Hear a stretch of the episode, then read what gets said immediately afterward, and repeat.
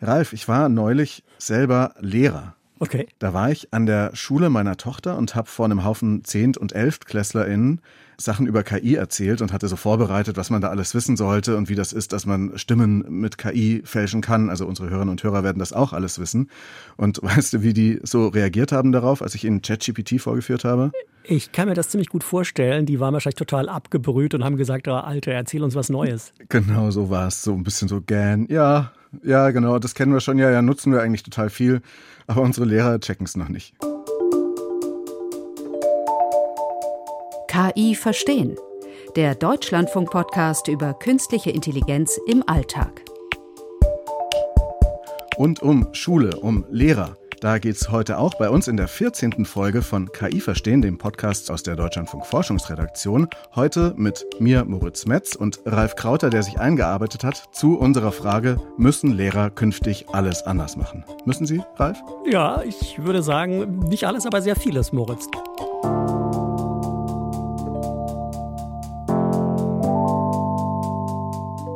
Du hast ja schon angedeutet, KI hat längst Einzug in den Klassenzimmern gehalten. Viele Schülerinnen und Schüler nutzen KI, um Hausaufgaben zu machen.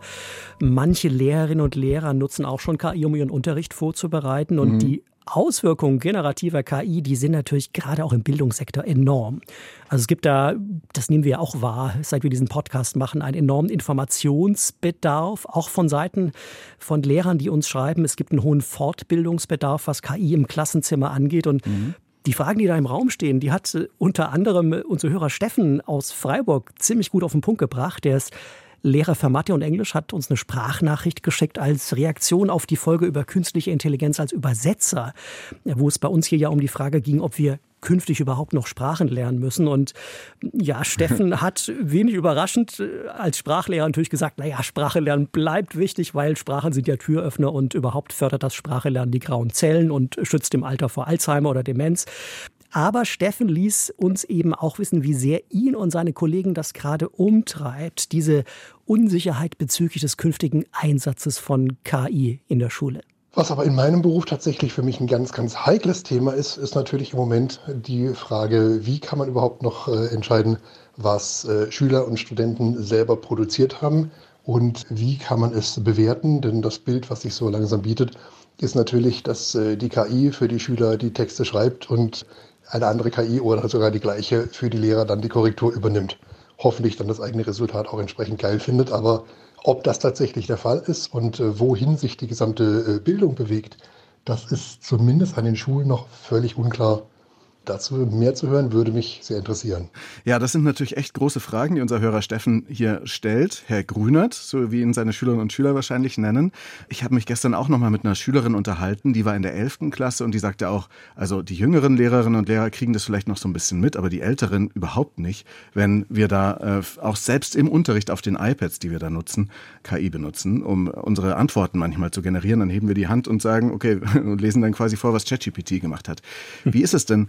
Wie kann man künftig noch unterscheiden, wie SchülerInnen, was die selbst produziert haben und wo dann aber ja auch ein KI-System wie ChatGPT die Feder geführt hat? Ja, das ist ja genau die Frage, die uns äh, Steffen auch gestellt hat. Und die Antwort wird vielleicht ihm, wahrscheinlich aber auch manchen anderen Lehrerinnen und Lehrern nicht wirklich gefallen. Es gibt ja viele, die hoffen, dass quasi so eine logische Weiterentwicklung von diesen Software-Tools, mit denen Lehrer heute schon äh, Textplagiate erkennen können, künftig in der Lage sein könnten, auch äh, bei KI Alarm zu schlagen. Also wenn eine künstliche Intelligenz wie ChatGPT zum Beispiel bei der Hausarbeit geholfen hat. Aber das ist eine Illusion. Man wird mhm. künftig nicht mehr unterscheiden können. Die Grenzen werden komplett verschwimmen. Äh, und das sagt jetzt nicht ich, also Ralf Krauter, sondern das sagt OpenAI selbst, also der Hersteller von ChatGPT, in einem kürzlich veröffentlichten Blogartikel. Da heißt es, Zitat, KI-Detektoren funktionieren nicht zuverlässig genug, um sie in der Schule einzusetzen. Und zwar die Begründung ist, weil die eben oft auch falschen Alarm geben, würden dann quasi zu Unrecht viele Schüler verdächtig, KI benutzt zu haben, die es in Wirklichkeit gar nicht verwendet haben. Ne? Ich glaube auch, das ist schwieriger als äh, so Plagiate bei Forschungsarbeiten früher zu erkennen. Da gab es ja dann diese Plagiatsfinder-Tools, die dann angeschlagen haben, aber auch immer genau. nur mit so einer Wahrscheinlichkeit antworten. Und das ist wahrscheinlich noch viel schwieriger. Und mir hat dann auch die Schülerin erzählt, dass sie dann teilweise den Text nochmal in so ein Umformulierungstool stecken und eine andere Schülerin nutzt anscheinend sogar ihre eigene Handschrift hat sie von KI erkennen lassen und die kann sie dann wiederum, kann sie sozusagen auch handgeschriebene Aufsätze damit erstellen. Ja, ist schon, schon ausgebufft. Ja, also äh, zu dem, was du sagst, passt. Also es gab kürzlich eine internationale Studie, die hat getestet 14 von diesen, nennen wir es mal, KI-Schummeldetektoren und rauskam, mhm. alle 14 funktionieren nur mäßig zuverlässig. Das heißt, mit ein paar Tricks kann man die äh, quasi hinters Licht führen und Schüler haben das natürlich ruckzuck drauf. Ja, also diese Hoffnung, die heimliche Nutzung von KI im Klassenzimmer verhindern zu können, die ist völlig naiv. Und wenn man diese einzig mal sacken lässt, dann wird eben auch recht schnell klar, vieles von dem, was heute in Schulen passiert, das muss radikal auf den Prüfstand. Und äh, alle Experten, mit denen ich zur Vorbereitung auf diese Podcast-Folge von KI verstehen gesprochen habe, die sind sich einig, das wird massive Folgen haben. Ich glaube, künstliche Intelligenz wird das Bildungssystem stärker verändern als jede Innovation seit der Einführung der allgemeinen Schulpflicht. Das sagt Florian Nuxoll, Englischlehrer an einem Gymnasium in Tübingen. Er forscht an der Uni auch dort als wissenschaftlicher Mitarbeiter an intelligenten Tutorsystemen, mhm. hat übrigens auch einen eigenen Podcast zur Digitalisierung im Bildungssektor. Der heißt die Doppelstunde. Grüße. Kann man auch gerne mal reinhören, genau. Und mit seiner Einschätzung ist Florian Nuxoll in guter Gesellschaft. Bettina Stark-Watzinger, die Bundesbildungsministerin, sagte kürzlich bei einem Event zu KI im Bildungssektor, generative KI aus dem Klassenzimmer fernhalten, das wird nicht gehen. Wir müssen deshalb lernen, diese Werkzeuge sinnvoll zu nutzen. Und die Kultusministerkonferenz äh, sieht das genauso und die Bildungsministerien der Bundesländer haben jetzt deswegen auch inzwischen alle eilig Handlungsleitfäden erstellt zum Umgang mit Chat, GPT und Co. im Klassenzimmer, wo eben Potenziale und Herausforderungen mhm. benannt werden. Ich habe mal im Leitfaden des Bildungsministeriums NRW nachgelesen, da steht zum Beispiel, Zitat, wir möchten Sie bitten, Sie, also die Lehrer, sich offen und konstruktiv mit den neuen Möglichkeiten auseinanderzusetzen und diese im Unterricht zu thematisieren. Will heißen, am Thema KI im Klassenzimmer kommt künftig keiner mehr vorbei. Da gibt es noch eine andere Hörermail, die uns gerade erreicht hat von Britt Lüder aus Karlsruhe, auch dort Lehrerin. Und die sagt auch, dass sie einerseits Schulungen benutzt und auch verschiedene Tools schon ausprobiert. Bing Chat, Bing Image Generator, zum Beispiel um Musterlösungen erstellen zu lassen. Aber sie stellt auch fest, dass sie immer vieles dann noch nachkorrigieren muss. Also was sind denn da so die Potenziale? Wie können Lehrerinnen davon dann am Ende vielleicht noch wirklich besser profitieren in ihrer Arbeit? Ja gut, also ganz vordergründig kann man sich natürlich Organisationsaufgaben abnehmen lassen äh, von solchen Chatboards. Also man kann zum Beispiel Stundenpläne erstellen, man kann Vorlagen für Elternbriefe schreiben lassen mhm. oder für die Klassenfahrt. Man kann zum Beispiel auch als Sportlehrer den Spielplan von Fußballturnier erstellen lassen. Für Florian Nuxoll, mit dem ich ja ausführlicher gesprochen habe, ist der größte Vorteil aber, und das deckt sich mit der Mail der Hörerin, er sagt, er spart Zeit, wenn er Unterricht vorbereitet. Ich habe in den letzten Jahren immer schon mit intelligenten Tutorsystemen gearbeitet in meiner Klasse 7 und seit November, seitdem ChatGPT auf dem Markt ist, nutze ich es intensiv für verschiedenste Aufgaben, angefangen von Modelltexten für Schüler zu erstellen. Man kennt das ja, Schüler sollen Kommentar schreiben oder einen argumentativen Aufsatz. Und was äh, Schülern am meisten hilft, ist im Vorfeld ein Modelltext oder mehrere Modelltexte. Und das kann ich innerhalb von Sekunden mit Hilfe von textgenerierender KI, wie zum Beispiel ChatGPT, erstellen. Das ist der erste große Einfluss. Aber auch um Texte auf unterschiedliche Niveaustufen zu verändern. Wenn ich jetzt zum Beispiel ukrainische Flüchtlinge in meiner Klasse habe, die dann auf einer anderen Niveaustufe gerade ähm, in der Fremdsprache sind, kann ich den Text einfach dem System geben und sagen, ändere es in das in Niveau äh, A2 vom europäischen Referenzrahmen oder in B1 und habe dann einfach passgenaue Texte. Wenn ich Spracharbeit betreibe, Grammatik, kann ich jetzt innerhalb von Sekunden viele, viele Texte erstellen lassen, auch mit unterschiedlichen Thematiken, sodass die einen Schüler dann vielleicht einen Text zur Vergangenheit bekommen über Fußball, die anderen über Reiten oder was auch immer meine Schüler so für Interessen haben. Ja, und Florian Nuxoll sagte mir, früher brauchte ich eine halbe Stunde, um also ein Arbeitsblatt äh, zum Beispiel zum Üben mhm. des Past Tense im Englischen äh, zu erstellen. Heute geht das in fünf Minuten, weil mir ChatGPT quasi die passenden Vorschläge macht, die ich dann nur noch schnell korrigieren muss. Ne? Also effizientere Unterrichtsplanung, das geht heute schon. Was bald schon gehen könnte dank künstlicher Intelligenz, ist die Assistenz bei der Korrektur von Hausaufgaben und Klassenarbeiten. Also das Szenario, das unser Hörer Steffen aus Freiburg eingangs skizziert hat. Mhm. Das Versprechen hinter all diesen Anwendungen ist letztlich, Lehrkräfte könnten Routinearbeit am Schreibtisch schneller erledigen und Zeit gewinnen, um auf die spezifischen Bedürfnisse von Schülerinnen besser eingehen zu können. Sie könnten ihnen dann mehr direktes Feedback geben und sie gezielter fördern. Jetzt ist ja völlig klar, wenn man einen Stundenplan baut oder solche einfachen Texte ähm, generieren lässt, Da hilft das natürlich auch, aber gerade wenn es darum geht zu korrigieren und auch zu benoten, da ist es doch dann schon wirklich in einem Bereich, da wo wirklich auch die menschliche Kompetenz des Lehrers gefragt wird. Also gibt dann künftig KI auch die Noten? Wie weit sind wir davon entfernt? Also die menschliche Komponente wird wichtig bleiben, aber ähm, sie wird sozusagen einen virtuellen Co-Piloten vermutlich an die Seite gestellt kriegen. Also das große Schlagwort da in der Szene ist äh, intelligente Tutorsysteme. Mhm. Die sollen individuelle Unterstützung beim Lernen bieten, fast so, als ob Schülerinnen und Schüler einen eigenen Privatlehrer hätten. Ne? Mhm. Und diese mhm. KI-Tools, die werden derzeit in verschiedenen Fachgebieten entwickelt und getestet. Die können Lernfortschritte automatisch analysieren und dann dazu passende Übungen anbieten, die zugeschnitten sind auf die jeweiligen Stärken und Schwächen eines Schülers. Für Englisch hat Florian Nuxoll so ein System mitentwickelt und er verwendet es auch schon seit einiger Zeit erfolgreich im Unterricht. Das heißt, Feedbook ist so ein interaktives webbasiertes Arbeitsbuch, wo Schüler also Aufgaben erledigen und direkt Feedback bekommen, ob sie richtig liegen und wo sie Fehler gemacht haben oder Wissenslücken haben.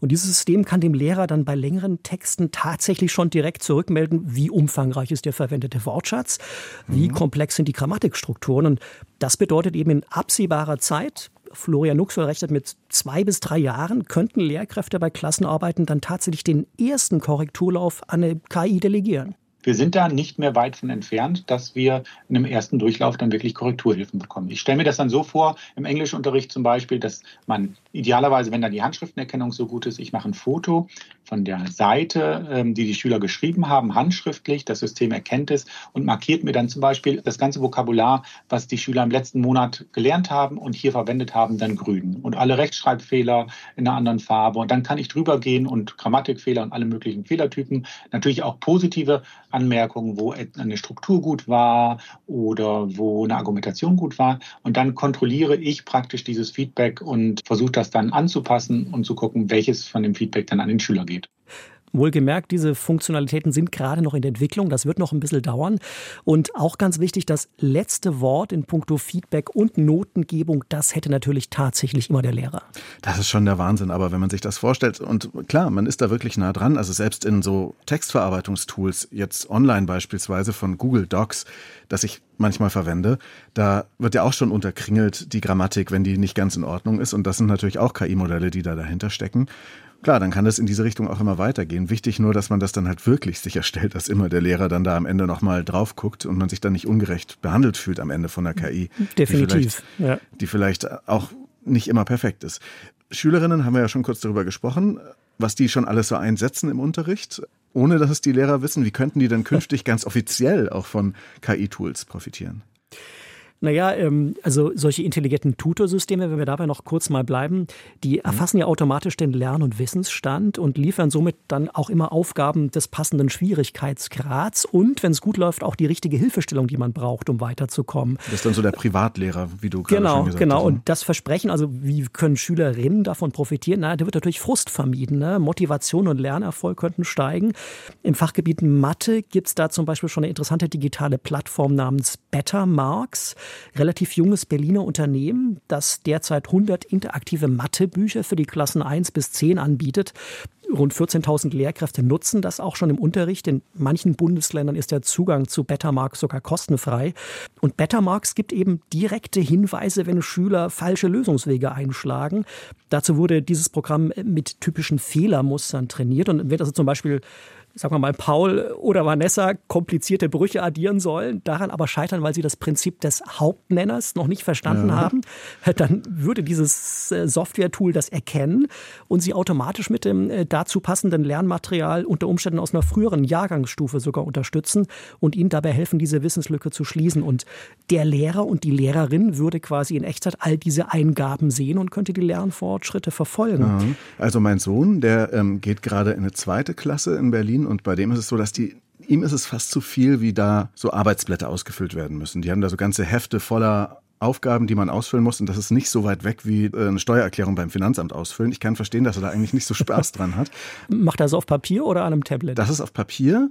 Wenn wir dann aber zu Hause so eine App ausprobieren, wie die Anton-App, die ziemlich weit verbreitet ist in Deutschland für so Lernen, das macht ihm dann ja. deutlich mehr Spaß, weil da sind auch immer wieder schon so Motivationsschübe drin. Und da ist noch nicht mal KI im Spiel, sondern da sind halt einfach feste Aufgaben, die da vergeben werden. Deswegen kann ich mir schon vorstellen, dass das Leute motivieren kann. Andererseits sitzt man halt dann immer am Bildschirm. Ja, also die Anton-App ist vor allem für Grundschüler interessant, soweit ich das mitbekommen habe. Betamax ist dann hauptsächlich eher von ein bisschen so Mittelstufe, wird das interessant. Mhm. Also ich habe mit einer Mathelehrerin äh, an einem Gymnasium in Brandenburg gesprochen, die also dieses Software-Plattform Betamax auch schon länger verwendet für ihren Matheunterricht und die sagt, es ist eben ein Riesenvorteil, dass ich mit diesem Lerntool praktisch alle 30 Schüler in meiner Klasse gleichzeitig beschäftigen kann. Also die haben alle was zu tun. Die müssen also am Tablet oder am Rechner diese Aufgaben lösen. Und sie bekommen direkt Feedback, wenn sie diese Aufgaben lösen. Und das ist ja was, was ich selber gar nie leisten könnte, weil ich kann ja immer nur zu einem hingehen ja. und ihm gerade auf die Sprünge helfen. Ne? Ja, also es sind schon interessante Entwicklungen. Bettermarks, das noch dazu will, bald Angebote für weitere Fächer auf den Markt bringen. Übrigens auch für Deutsch auf Basis eines eigenen Sprachmodells, das man derzeit entwickelt. Okay, das ist auch spannend, dass eigene Sprachmodelle entwickelt werden. Das heißt, wir werden von diesen intelligenten Tutorsystemen dann noch bald mehr sehen. Definitiv. Und sie werden dank äh, KI-Boost jetzt schnell noch leistungsfähiger werden, denke ich, und Schülerinnen künftig eben interaktiv auf den richtigen Lösungsweg lotsen. Das ist das Versprechen. Auch die großen Schulbuchverlage wie Klett äh, sind da natürlich am Start, zum mhm. Beispiel mit so einem KI-Mathe-Lern-Tool namens Studyly.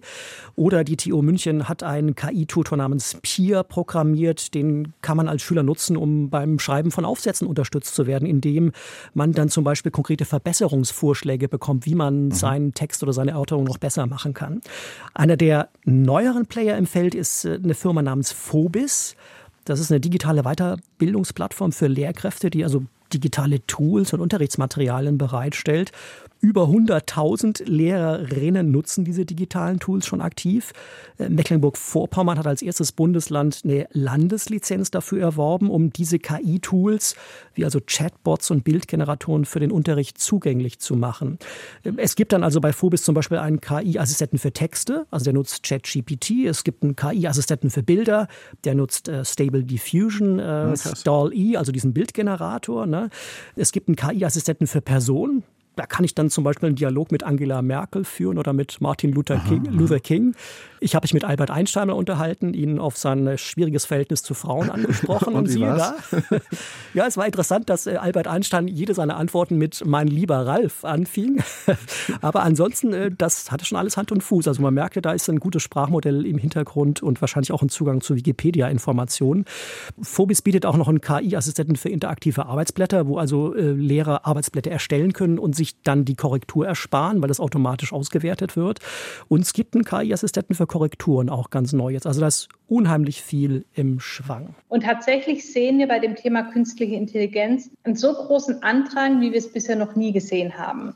Ja, das äh, sagte mir die Gründerin von FUBIS, Dr. Diana Knodel. Und diese überzeugt, den Lehrkräften denen kommt jetzt eine Schlüsselrolle zu, diesen Umbruch im Bildungssektor aktiv zu gestalten? Also für mich sind die äh, Lehrer extrem wichtig, weil das ganze soziale, emotionale und die ganze Anleitung und Begleitung, die brauchen wir jetzt ganz unbedingt und dringend, weil die Kinder haben sowieso Zugang zu den ganzen KI-Tools. Ne? In Snapchat, in Roblox und so weiter ist die KI integriert wenn die Kinder jetzt damit interagieren und nicht verstehen, dass nicht immer alles wahr ist, was zurückkommt, dass sich die KI auch mal rassistisch oder sexistisch verhalten oder äußern kann, dann haben wir da wirklich ein Problem. Und deswegen sage ich, muss dieses Thema in die Schule. Wir müssen ganz dringend die Lehrkräfte aus- und weiterbilden und zwar auch regelmäßig. Wir sehen ja jetzt schon, wie unglaublich schnell sich dieses ganze Thema entwickelt hat. Also finde ich gut, dass sie das nochmal sagt und betont, dass die Lehrer an der Stelle ganz wichtig sind, weil Sie hat natürlich auch ein eigenes kommerzielles Interesse, muss man dazu sagen. Ne? Sie verdient ja. Geld daran, Lehrer fortzubilden. Ja. Trotzdem äh, ist das äh, Bestreben ja lobenswert. Aber ich glaube auch, dass die Lehrerinnen und Lehrer ganz wichtig sind dabei, trotzdem als Menschen eben noch da zu sein und die Sachen zu vermitteln und da vielleicht auch eine Vorbildrolle einzunehmen. Und wenn ihre Arbeit dabei dann aber effizienter wird, ist das natürlich total gut. Dann kann das nämlich auch wieder helfen, SchülerInnen äh, wieder mehr Zeit zu widmen und die Motivation zu stärken und auch den Lernerfolg natürlich auch durch diese Lernmodelle mit künstlicher Intelligenz. Genau. Also wahnsinnig viele Veränderungen. Ich war wirklich gerade auch erstaunt, dass das gerade schon im Einsatz ist. Wie sieht es denn aus mit den Risiken? Weil Datenschutz ist ja schon auch krass, ne? was man da als Schüler ja ganz immanent für Fehler macht, wenn man Aufsätze schreibt. Und was da so an persönlichen Informationen über die Schülerinnen und Schüler bekannt wird, das geht ja auf keine Kuhhaut. Das ist ja richtig viel. Und bei KI weiß man ja meistens nicht, zumindest bei ChatGPT, wenn man da was reinschreibt, wer das noch alles liest und ob das am Ende nicht vielleicht auch für das Training wieder von neuen KI-Modellen eingesetzt werden wird. Also wie wird denn da jetzt sichergestellt, dass die persönlichen Daten und Eingaben der Schülerinnen und Lehrerinnen nicht in falsche Hände geraten? Ja, sind alles total berechtigte Einwände und es gibt noch nicht auf alle wirklich beruhigende Antworten. Also der Datenschutz ist ein Riesenproblem bei KI-Anwendungen im Bildungsbereich. Deshalb tut man sich ja übrigens auch bei diversen digitalen Lernplattformen der Bundesländer noch schwer, Chatbots und Bildgeneratoren, also diese generative KI da jetzt schnell zu integrieren. Ne?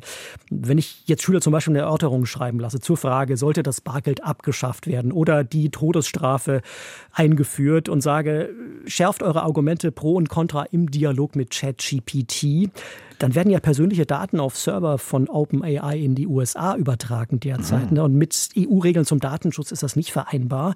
Dazu bräuchten wir letztlich ein europäisches Sprachmodell auf Servern in Europa. Und bis das kommt, äh, wird es noch dauern. ja, und deshalb spielen natürlich so Plattformen wie Phobis jetzt eine ganz wichtige Rolle als Türöffner. Denn in diesen virtuellen Klassenzimmern, die ich als Lehrer bei Phobis eröffnen kann, für meine reale Klasse ist der Zugang datenschutzkonform geregelt. Und die Gründerin Diana Knodel sagte mir, wir nehmen das Thema Datenschutz auch sehr ernst. Bisher haben wir ja keine Schülerzugänge bei uns, sondern die äh, Lehrkräfte laden die Schüler über einen QR-Code ein, ohne dass sich die Schüler registrieren müssen. Die Daten werden auch nach 24 Stunden wieder komplett gelöscht und so weiter. Wir lassen uns da immer von Datenschutzanwälten beraten, um das eben wirklich sauber äh, umzusetzen. Natürlich stellt sich die Frage, wenn man das Ganze irgendwann personalisiert und individualisiert haben möchte, dann braucht man irgendeine Möglichkeit zu wissen, welcher Schüler, welche Schülerin ist es. Da muss es dann auch entsprechende Lösungen geben. Was wir machen teilweise ist, dass man eben mit äh, Pseudonymen arbeitet, mit Kürzeln.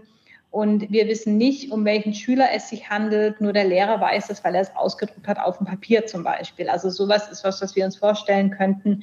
Aber auch die Dinge, die muss man dann einfach datenschutzrechtlich prüfen und mit den Anwälten besprechen. Ja, Diana Knodel und ihr 2018 gegründetes Hamburger Unternehmen wurden übrigens eben mit dem Gründerpreis der KfW ausgezeichnet. Glückwunsch nach Hamburg von unserer Seite. Man hat schon rausgehört, was diese intelligenten Tutorsysteme der Zukunft angeht. Da sind wirklich noch viele Fragen offen. Also da werden wirklich große Mengen an Daten gesammelt und gespeichert, hattest du ja gerade auch schon gesagt. Und die Frage ist eben, wem gehören diese Daten? Wer hat Zugriff drauf? Also beim Weg in diese schöne neue Bildungswelt, äh, an deren Anfang wir gerade stehen, muss natürlich sichergestellt werden, dass Datenschutz und Privatsphäre gewahrt werden und vor allem auch keine Abhängigkeiten von einzelnen Plattformen dann äh, auftreten, aus denen Schulen dann vielleicht künftig gar nicht mehr rauskommen. Das heißt, wenn Sie bei einem Anbieter das Paket gebucht haben, dann können Sie niemals umsteigen, weil die KI schon so gut trainiert ist. Also das wäre so eine Art Locked-in-Effekt, den es natürlich zu vermeiden gilt. Ja, ja. Also es muss sichergestellt werden, dass diese Daten, die ja dann über eine ganze Schülerlaufbahn vielleicht künftig irgendwann gesammelt werden, werden, dann auch verfügbar sind, wenn man auf die Idee käme, die Digitalplattform zu wechseln. Ja, oder wenn man dann äh, an die Uni geht, ist es ja vielleicht auch spannend, dann schon da wieder Daten zu haben. Einerseits, auf der anderen Seite. Also vielleicht äh, auch besser nicht. Ja, vielleicht auch besser nicht. Also das ist wirklich auch ein bisschen unheimlich. Was gibt es denn noch für Fallstricke bei KI im Klassenzimmer? Also eine Sache, die Fachleuten Sorgen bereitet, ist, KI-basierte Lernassistenten könnten das Leistungsgefälle in Klassen verstärken. Denn es ist ja so, dass hm. vor allem begabte Schüler davon profitieren. Die profitieren mehr als schwächere. Außerdem funktioniert das Ganze natürlich nur, wenn es eine zuverlässige technische Infrastruktur gibt. Dazu gehört dann auch Personal für Betreuung und Wartung und ein kontinuierliches Fortbildungskonzept. Und wir alle wissen, bei vielen Schulen in Deutschland hapert es an all diesen Faktoren. Also Stichwort Rückstand bei der Digitalisierung, da sind wir sicher nicht Weltmarktführer. Ich denke aber, die vielleicht größte Herausforderung ist äh, wirklich die, die uns wieder zurückbringt zur Frage, die wir eingangs gestellt haben. Lehrkräfte müssen den Unterricht umstellen. Statt im Klassenzimmer Wissen zu vermitteln und äh, Schüler Hausaufgaben machen zu lassen, die dann das Erlernte zu Hause vertiefen, wird das künftig wahrscheinlich eher gerade andersrum laufen müssen. Das ist so ein Konzept, was schon seit vielen Jahren unter dem Stichwort Flipped Classroom eigentlich kursiert. Also mhm. Also die Schüler werden sich zu Hause Wissen aneignen, das dann im Unterricht vertieft wird.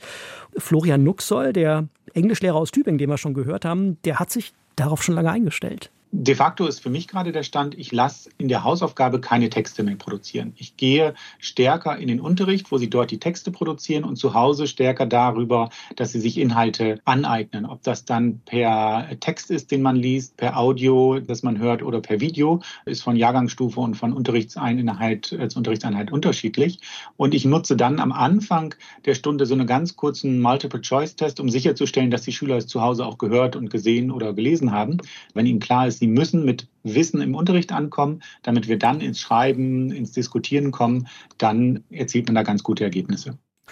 Will heißen, die Lehrer werden von Wissensvermittlern zu Lernbegleitern und dank KI-Assistenz werden sie künftig immer auch relativ genau wissen, wo ihre einzelnen Schülerinnen und Schüler gerade stehen, leistungstechnisch und können dann jedem optimal dabei helfen, eben sein individuelles Potenzial bestmöglich auszuschöpfen. Also Lehrer und KI als hybrides Trainerteam, das ist sozusagen die Vision. Ja? Und äh, die Antwort auf unsere Leitfrage heute lautet also aus meiner Sicht, Lehrer müssen künftig nicht alles anders machen, aber vieles. KI zwingt sie letztlich dazu, aber sie hilft ihnen auch bei ihren neuen Aufgaben. Wie und, zufrieden bist du mit dieser Antwort, Moritz? Ähm, sehr. Ich bin echt beeindruckt, was es da schon alles gibt. Ich finde immer noch die Frage offen, wie die Schülerinnen und Schüler diese KI als so eine allwissende Sphinx da stehen haben, die sie vielleicht gar nicht selber hinterfragen. Also ich glaube, ganz wichtig wird weiterhin sein äh, Medienkompetenzen, dass sie wissen, wie KI funktioniert.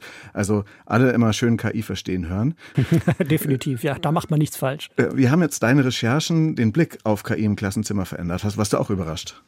Ja, also mir war in der Tat nicht klar, auf wie breiter Front äh, KI schon präsent im Unterricht ist. Ab einer bestimmten Altersstufe, also ich habe so eine Zahl von 75 Prozent gelesen. 75 Prozent der Oberstufenschüler nutzen KI regelmäßig, um ihre Hausaufgaben zu machen. Ne?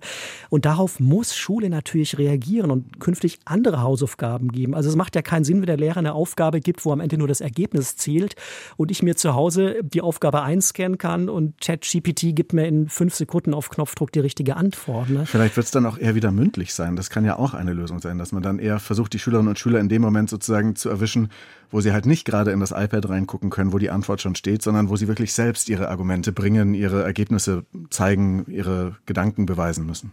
Also ich glaube, darauf äh, wird es rauslaufen, bei Klassenarbeiten sowieso. Da wird man einfach äh, das Smartphone verbieten und äh, der Hamburger Schüler, der versucht hat, da mit ChatGPT im Abitur zu schummeln, ist ja auch aufgeflogen.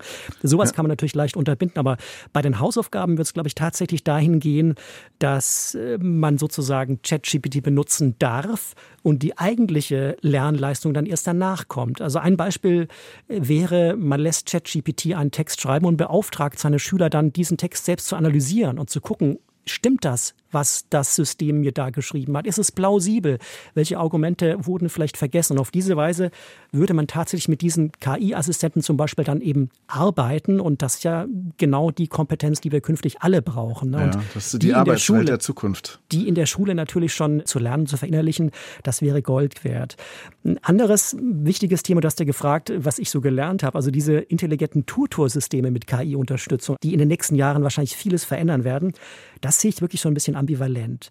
An der Uni hätte ich sowas gerne gehabt, weil da habe ich mich anfangs überfordert gefühlt, in, äh, musste da Aufgaben in höherer Mathematik für Physikstudenten mhm. lösen und hatte keinen Mathe-Leistungskurs gehabt.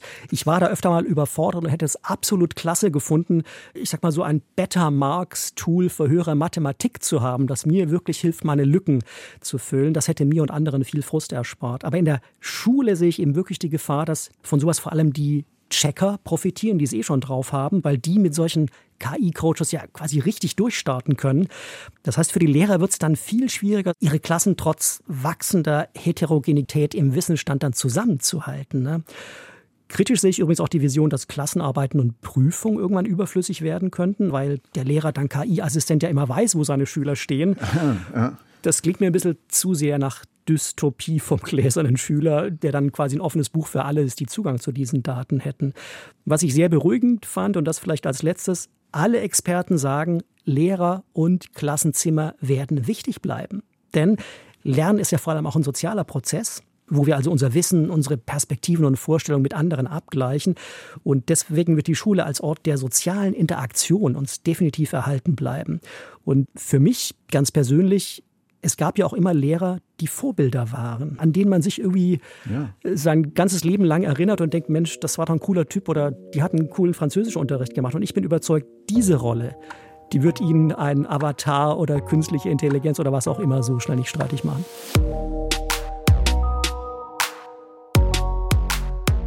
Ich bin jetzt auf jeden Fall schon schlau und vielleicht finden dann auch Lehrer einfach wieder mehr Zeit für diese soziale Arbeit, für dieses Gruppengefühl, für dieses Vorbild sein können, für dieses neugierig sein, gemeinsam vielleicht auch Sachen zu erarbeiten. Und das sind schon auch positive Szenarien mit dabei. Ralf, vielen Dank. Das war KI Verstehen für diese Woche. Wir freuen uns sehr, wenn ihr uns empfehlt auf allen gängigen Podcast-Plattformen.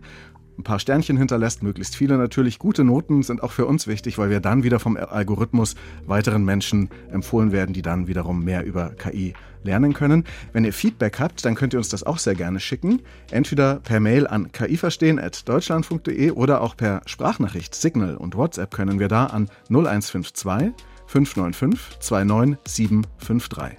Und in der nächsten Folge von KI Verstehen, da sprechen wir über Gesichtserkennung, also wir, unser Team, in diesem Fall dann Karina und Piotr. Da wird es auch viele Bereiche geben, wo man Gesichtserkennung wieder austricksen kann, indem man sich vielleicht einfach nur ein Klebeband ins Gesicht klebt, war zumindest früher so. Hast du noch Hausaufgaben, Ralf? Ah, ich hatte gehofft, dass ich für heute durch bin. Aber wenn noch was zu machen ist, frage ich ChatGPT. Ich muss jetzt dann noch äh, Audiodateien schneiden und so. Das ist nicht ganz so einfach. Aber in der Schule muss man sich künftig ja auch immer neue Ausreden ausdenken, weil du kannst ja nicht mehr sagen, der Hund hat meine Hausaufgaben gefressen. Da kannst du dann vielleicht sagen, ChatGPT war offline.